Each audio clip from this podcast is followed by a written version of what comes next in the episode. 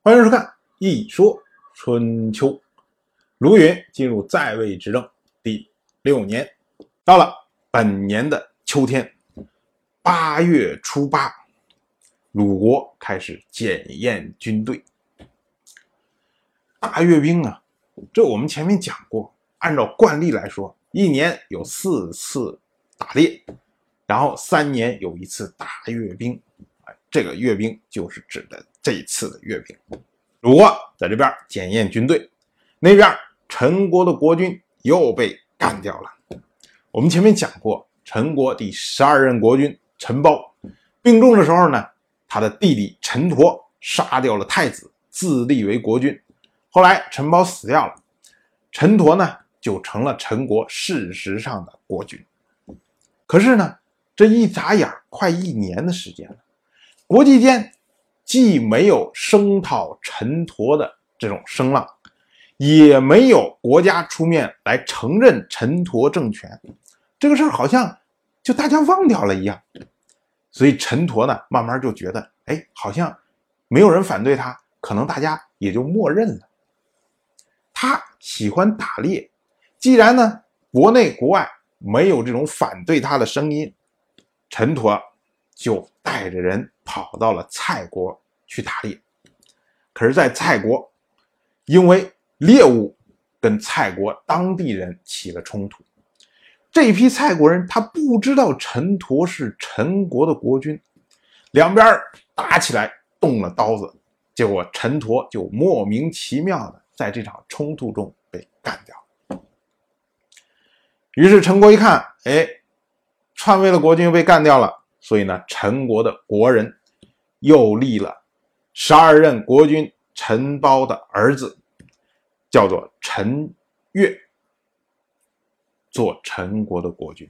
到了九月二十四，鲁允的儿子鲁同出世。鲁同可以说是我们到现在为止春秋所有记录的人物中最幸运的一个，因为春秋准确的记录了他出生的年月日。我们如果打开历史人物表，大家一看就会发现，古代的人物在记录生卒年月的时候。什么时候生的，往往是打一个问号；什么时候死的，会有一个精确的时间。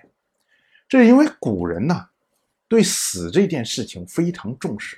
你像春秋里面，一个国君去世，死的时候是什么时候，下葬的时候是什么时候，都会有相应的记录。可是这个国君什么时候出生的，没有人知道，更不要说那些大夫啊，在下面的士啊，什么这些人。我们最多也就是知道他们死的时候，死的时候多大，多少年龄，没有人清楚的，由此就造成了很多的悬案。比如说两个人到底谁是哥哥谁是弟弟，你是不知道的，因为我们不知道他什么时候出生的，不知道他碰见某件事情时候的年龄。可是鲁童就不一样，鲁童什么时候出生，什么时候去世。去世的时候年龄是多少？这个可以精确的表述出来。这是我们至今为止所有出现的人物里面是没有的。此外呢，鲁同还是春秋所记录的鲁国十二位国君中唯一的一个是狄夫人的长子，其他的人通通都不是狄夫人的长子。当然了，鲁同的出世。不管是对鲁国来说，不管是对鲁允来说，都是大喜事。一方面呢，鲁允自己有了儿子，但是更重要的是，他有了嫡子，鲁国有了法定的继承人。所以鲁允出世的时候，就是以太子的规格来对待的。按照当时春秋的一般习惯，新生儿出世三天内会受到父亲的接见，而接见的规格会有。不同，比如国君的世子出世，就是由太牢来招待。所谓太牢呢，就是牛、羊、猪这个可以说是已经最大的规格了。而大夫的儿子则是用少劳来招待，也就是羊和猪，没有牛了。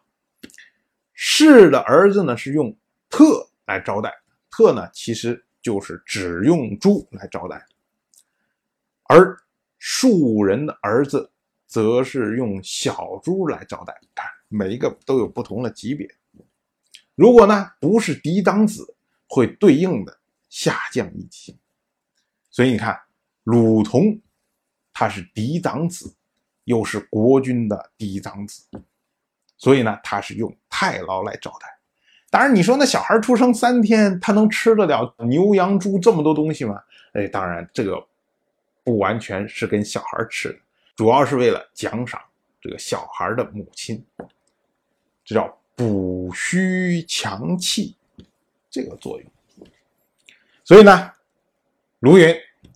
接见鲁同的时候，用的就是太牢、牛羊猪，然后派人占卜他手下的这些合适的士人，然后占卜得出来一对士人夫妻，由男的负责背着鲁同出来，而由女的来负责做这个鲁童的奶妈，啊，同时呢，卢云和他的夫人，加上中式的这些妇人们聚在一起，开始讨论怎么为鲁童起名。